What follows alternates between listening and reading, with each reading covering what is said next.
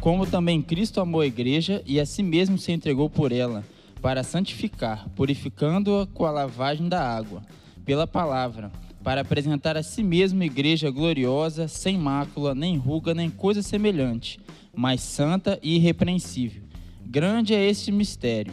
Digo, porém, a respeito de Cristo e da igreja. Essa é a mensagem que encontramos em Efésios 5 e com a qual começamos o nosso episódio número 7, parte 2, né, e no qual nós prometemos diminuir o tempo dos episódios, partindo em dois, mas eu acho que não funcionou muito bem, porque o primeiro episódio foi um pouco Foi mal, gente. comprido. Né? Aprendendo, aprendendo. É, e estamos aqui com nossos companheiros, eu, Daniel Lucas, Eu, Rodrigo Acioli. Bruno Larran. Pastor João Saraiva Júnior.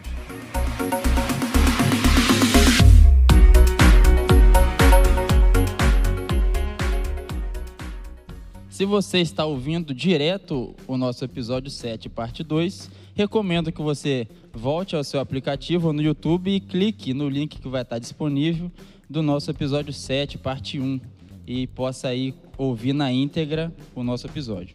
Uma das dúvidas que, que surge é que quando um membro ele não faz parte da igreja local, pode ser que ele seja espiritualmente fraco ou que realmente ele não seja salvo. E reforçando esse tema, eu dou um, um exemplo pessoal que é o caso do meu pai. Né, quando eu tinha por volta aí dos meus 12 anos, né, então ser mais ou menos uns 15, 16 anos atrás, eu lembro que meu pai já tinha muitos anos de ministério, talvez desde quando eu nasci ou até antes, e ele trabalhava firmemente na igreja local e com amor, né, com amor, com muita dedicação, envolvido em muitos trabalhos na igreja. E ele sofreu por parte da liderança por causa de uma certa expressão que ele tomou na igreja, não que ele buscasse isso, mas uma certa expressão que ele foi por prosseguimento natural, por ele se envolver, por trabalhar, ele foi ganhando uma certa expressão na igreja e a liderança, em momentos de abalo da igreja, né, usaram do poder que tinham para poder prejudicar meu pai. Juntamente com isso, que é um assunto um tanto quanto polêmico, ele já estava passando por um processo de depressão que sofreu um aprofundamento gigantesco quando teve esse acontecido. E o findar disso tudo é que depois disso, nunca mais meu pai frequentou a igreja. E assim, né, frequentou como membro, né, de uma igreja. E aí, não é salvo, espiritualmente fraco, alguma outra opção? O que que o senhor pensa sobre isso, pastor? Eu gostaria de reiterar o que foi destacado na leitura de Efésios, capítulo 5, principalmente o versículo 25, que diz: Cristo amou a igreja e a si mesmo se entregou por ela. Ah, o que fica bem evidente aqui é que o Senhor Jesus não se entregou por um local, ah, por uma estrutura, mas por pessoas. né? E isso é importante nós observarmos, porque nos ajuda aqui a reconhecer o que é importante e o que não é. Eu tenho procurado nos últimos anos agora da minha vida cristã, principalmente no meu ministério como pastor, a olhar para as pessoas. Então não cabe a mim aqui nesse momento julgar quem quer que seja que passe por uma experiência como esta que você acabou de compartilhar, né? Ah, o que eu posso entender é que falta para muitas igrejas, muitas lideranças, procurar ver quais são as necessidades das pessoas, né? É, ver de que forma elas podem ser estimuladas, de que forma elas podem ser ajudadas, encorajadas. Eu não canso de trazer a minha a minha memória as palavras do autor do livro de Hebreus, né, de que nós devemos nos considerar uns aos outros né, e nos estimular ao amor e às boas obras. É fato que há muitas pessoas que se frustraram com pastores, com liderança, que foram injustiçadas, que foram criticadas, que foram traídas e que, consequentemente, trazem marcas ah, na, na, nas suas vidas e que passam a ter dificuldades, traumas para se relacionar com igrejas locais. Então, a minha, a, a minha observação nesse sentido é de que, ao invés de eu rotular as pessoas que passam por experiências de desapontamento e se afastam da igreja, uh, rotulá-las como não convertidas ou como pessoas imaturas, eu devo procurar é, ser um canal de bênção na vida delas. Eu realmente acho que isso foi algo que faltou na época. É, hoje, com um senso melhor de observação, eu posso ver isso. E infelizmente não é incomum né, que isso aconteça. Um problema também que é parecido com esse e que eu acho mais grave e também atinge nossa pergunta é são os, os desigrejados que opcionalmente eles decidem não frequentar a igreja, ou, estar no meio do corpo de Cristo. Né, o caso do meu pai, eu oro todos os dias para que ele possa né, encontrar o caminho, a solução, e eu sei que ele batalha por isso também, porque é um sofrimento. Agora, quando a pessoa deliberadamente escolhe, decide por isso, né, desiste da luta, vamos dizer assim, né, é um caminho um tanto quanto perigoso. É, eu queria focar um pouco aqui na, na realidade trazida pelo sermão, de que, óbvio, né, foi afirmado que existem igrejas saudáveis e está sendo exortado e ensinado né, que uma igreja deve ser saudável, justamente porque nós temos igrejas enfermas, justamente porque nós temos igrejas que, ao invés de espelhar né, ou refletir o caráter de Cristo, estão refletindo o caráter de qualquer outra outra pessoa menos o dele. E as, e as pessoas e Cristo, né? Ele, é, ele foi atraente, ele atraiu pessoas para si. Consequentemente, a igreja deveria ser um local onde as pessoas deveriam se sentir atraídas, né? E deveriam sentir o desejo de estarem reunidas ali. Mas muitas pessoas não, não frequentam ou desistiram de fazer parte de uma comunidade cristã saudável, justamente pelos exemplos ruins que tiveram em, em comunidades cristãs enfermas. Então a, a máxima aqui é: as pessoas se afastam da igreja, ou as pessoas rejeitam Cristo, rejeitam o evangelho de Cristo pelo que o evangelho não é, pelo que Cristo não é e pelo que a igreja não deveria ser. E por quê? Porque igrejas é, falham, né? Porque é, lideranças falham. Eu queria trazer aqui o, o, uma ideia de que é, é um problema claramente eclesiológico. Por quê? Porque se eu compreendo que a igreja existe para a glória de Deus, eu deveria então, como, como parte da liderança, ter uma preocupação integral e não, e não uma preocupação parcial, né? Sobre o que é a igreja. E, e o que eu lembro muito bem do TBI, a gente vai ter um, um episódio sobre o TBI com, com o nosso mentor, né? Vai estar nos auxiliando nesse sentido. Mas o TBI mostra uma realidade de igreja que está falhando, que está fracassando por não compreender bem a sua origem, o seu propósito, enfatizando, né, ou, ou dando prioridade para alguns aspectos ou algumas características da igreja. E lá ele apresenta três tipos de igreja: igrejas doutrinais, igrejas relacionais e igrejas missionais. Igrejas doutrinais são lá explicado, né? São igrejas que têm uma, uma teologia perfeita, uma compreensão bíblica adequada, mas que não têm gerado ou não tem dado condições de a igreja se relacionar, de ser uma comunidade e tem sido negligente na sua missão de evangelizar o mundo.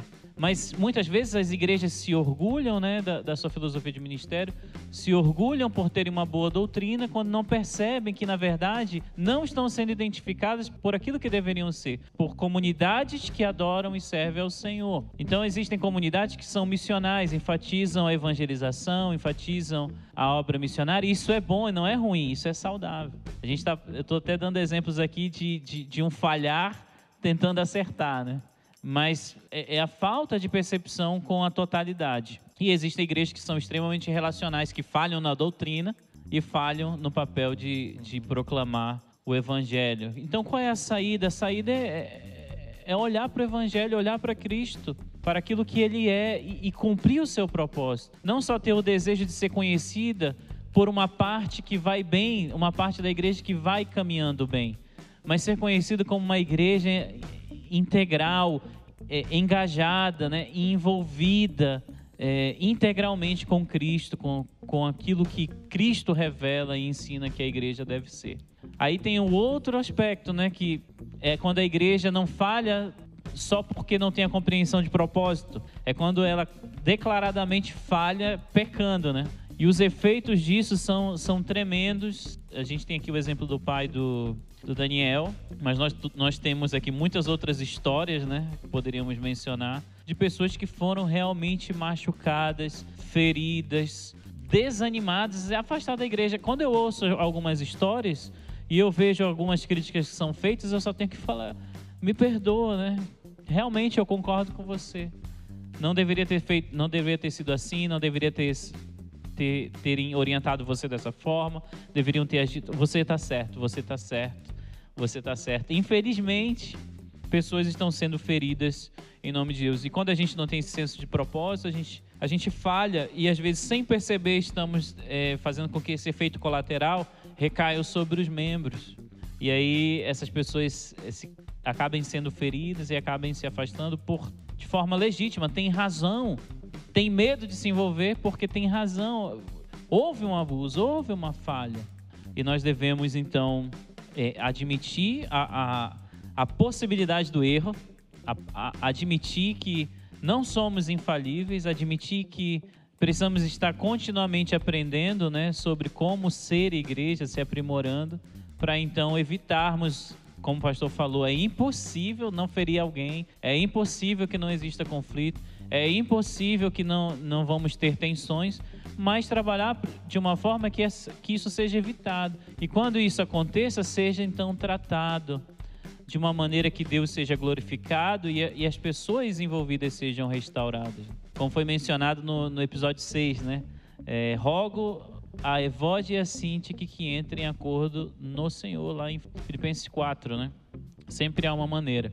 Por outro lado, também não devemos é, acreditar que porque isso aconteceu, eu tenho que me afastar totalmente de, do propósito de, do ser igreja. Né? Existe uma responsabilidade, às vezes, da, da liderança da igreja que está tá num processo, mas nós também devemos admitir que ninguém, nada, problema algum deveria interferir no nosso relacionamento com Deus, no nosso relacionamento com Jesus Cristo, para não incorrermos no erro né, de abandonarmos o que é certo por conta de, de uma decepção genuína, legítima, uma frustração real, mas que pode, pode ser solucionada na, na graça do Senhor Jesus Cristo. Dito tudo isso, nós temos que pensar, né, de que forma uma igreja saudável ela deve agir com o membro que foi ferido, para que ele possa crescer juntamente com a igreja. Eu diria que basicamente nós precisamos amar as pessoas, servi-las, cuidar delas. Não tem coisa mais prazerosa para um ser humano que é ele, ele sentir-se amado, é, ser aceito e estimulado também a amar não é só receber o afeto, mas também começar a cultivar isso. Há pessoas que têm dificuldade de expressar ah, carinho, afeto, porque elas não aprenderam. As pessoas dão aquilo que elas recebem, né? Então, é importante que eu, eu entenda que não há igrejas perfeitas. Ah, em qualquer lugar onde eu for, eu vou encontrar pessoas difíceis, eu vou encontrar situações com as quais eu vou ter dificuldade. Então, eu não vou ter sucesso nesta empreitada de procurar uma igreja onde não haja problemas. Uh, e assim eu preciso uh, lembrar do princípio de que igreja é povo, né? são pessoas.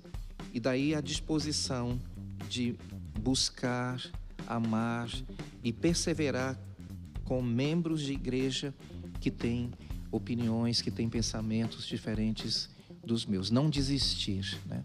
Mas está disposto a ser um canal da graça, uh, do conhecimento do Senhor.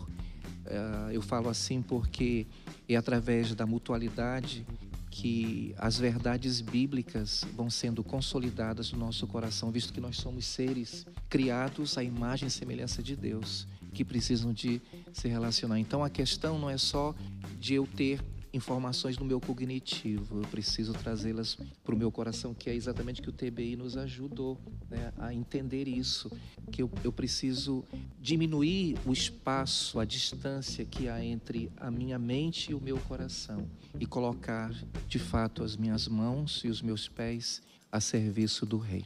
Acho que nós podemos aprimorar algo que o, que o nosso pastor já tem feito não, não ouço dele, mas ouço de pessoas que vieram de outras igrejas, né, feridas, machucadas, e que ao conversarem com o pastor sentiram amor, sentiram, se sentiram abraçadas, se sentiram compreendidas.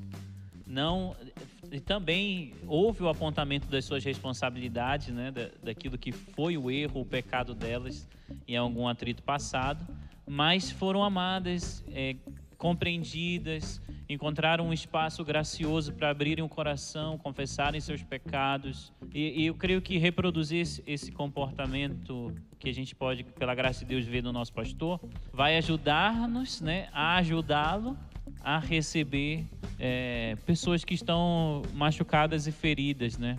É, pela, pela, por falha da, da igreja, muitas vezes, de uma igreja local. Eu gosto de lembrar de um texto, texto que está lá na carta de Tiago, no capítulo 1. Todo homem seja rápido para ouvir, tardio para falar e tardio para se irar. A melhor forma de uma igreja tratar com uma pessoa que foi ferida pela própria igreja é ouvir essa pessoa. Você emprestar o seu ouvido, emprestar o seu tempo, dedicar momentos com essa pessoa é a melhor forma de amor para que possamos definitivamente, comprovadamente e majoritariamente provar que somos uma igreja saudável e conseguimos mostrar o caráter de Deus para estas pessoas e podermos tratar estas pessoas, com essas pessoas. Isso não é só tarefa da liderança da igreja. Isso não é tarefa do pastor João apenas. Isso é tarefa de todos nós. Se você vê um irmão que está triste, você vê um irmão que está passando por lutas, vá lá com ele, fala com ele, pergunta se está bem, ouça o seu irmão. Comunidade é isso, é ouvir o outro, é amar o outro.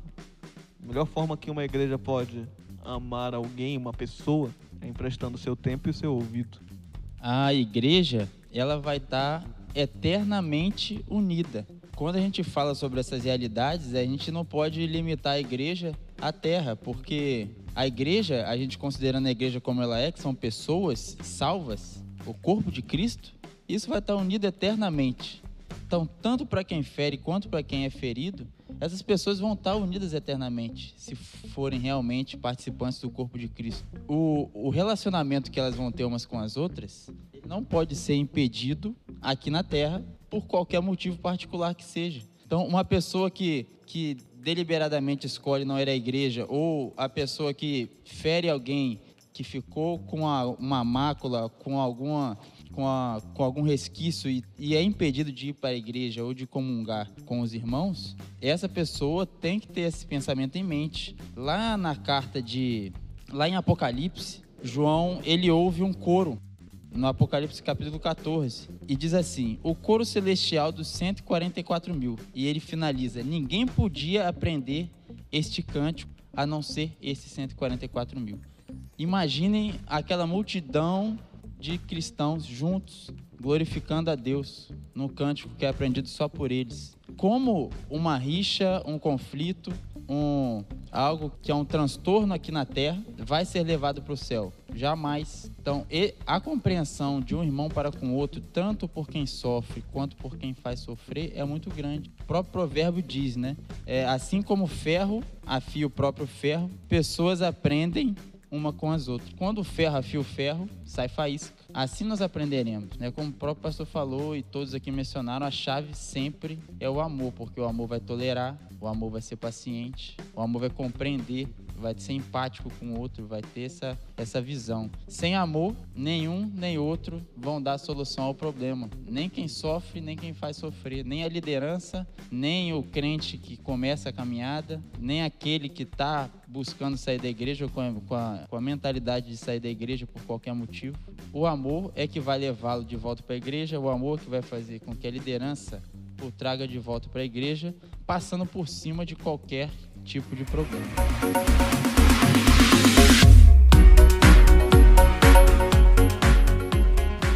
Uma palavra pastoral para a gente encerrar este sétimo episódio.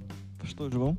Nós poderíamos resumir tudo que nós conversamos até então com a definição de uma igreja saudável, né? uma, é uma comunidade de santos que reflete o caráter de Deus conforme ele é revelado nas Escrituras. Isso implica uh, que eu devo começar pelas Escrituras e vocês vão, vão perceber que tudo que nós conversamos aqui até então uh, nos levou à prática da vida cristã a partir das Escrituras. Então tem que haver devoção do membro com as Escrituras. Nós não podemos incorrer no erro de achar, estamos repetindo esse pensamento, de que só pregadores, só estudiosos da Bíblia é que podem uh, se beneficiar dos, dos, das riquezas que nós encontramos nas Escrituras no que concerne ao conhecimento de Deus. Né? O apóstolo Paulo enfatizou isso para Timóteo. Toda a Escritura é divinamente inspirada e útil para o ensino, para a repreensão, para a correção, para a educação na justiça a fim de que o homem de Deus seja perfeito e perfeitamente habilitado para toda boa obra. Então, o desafio que eu faço para todos vocês, e eu me incluo, né? eu preciso disto continuamente. Vamos nos dedicar mais ainda às Escrituras. Vamos ler a Bíblia, vamos meditar nela, vamos compartilhar, vamos encorajar os nossos familiares e irmãos, vamos procurar pedir ajuda naquelas áreas que temos dificuldades uh, para aplicar os princípios da palavra de Deus e juntos então nós estaremos caminhando para sermos uma igreja saudável. Que Deus abençoe a todos.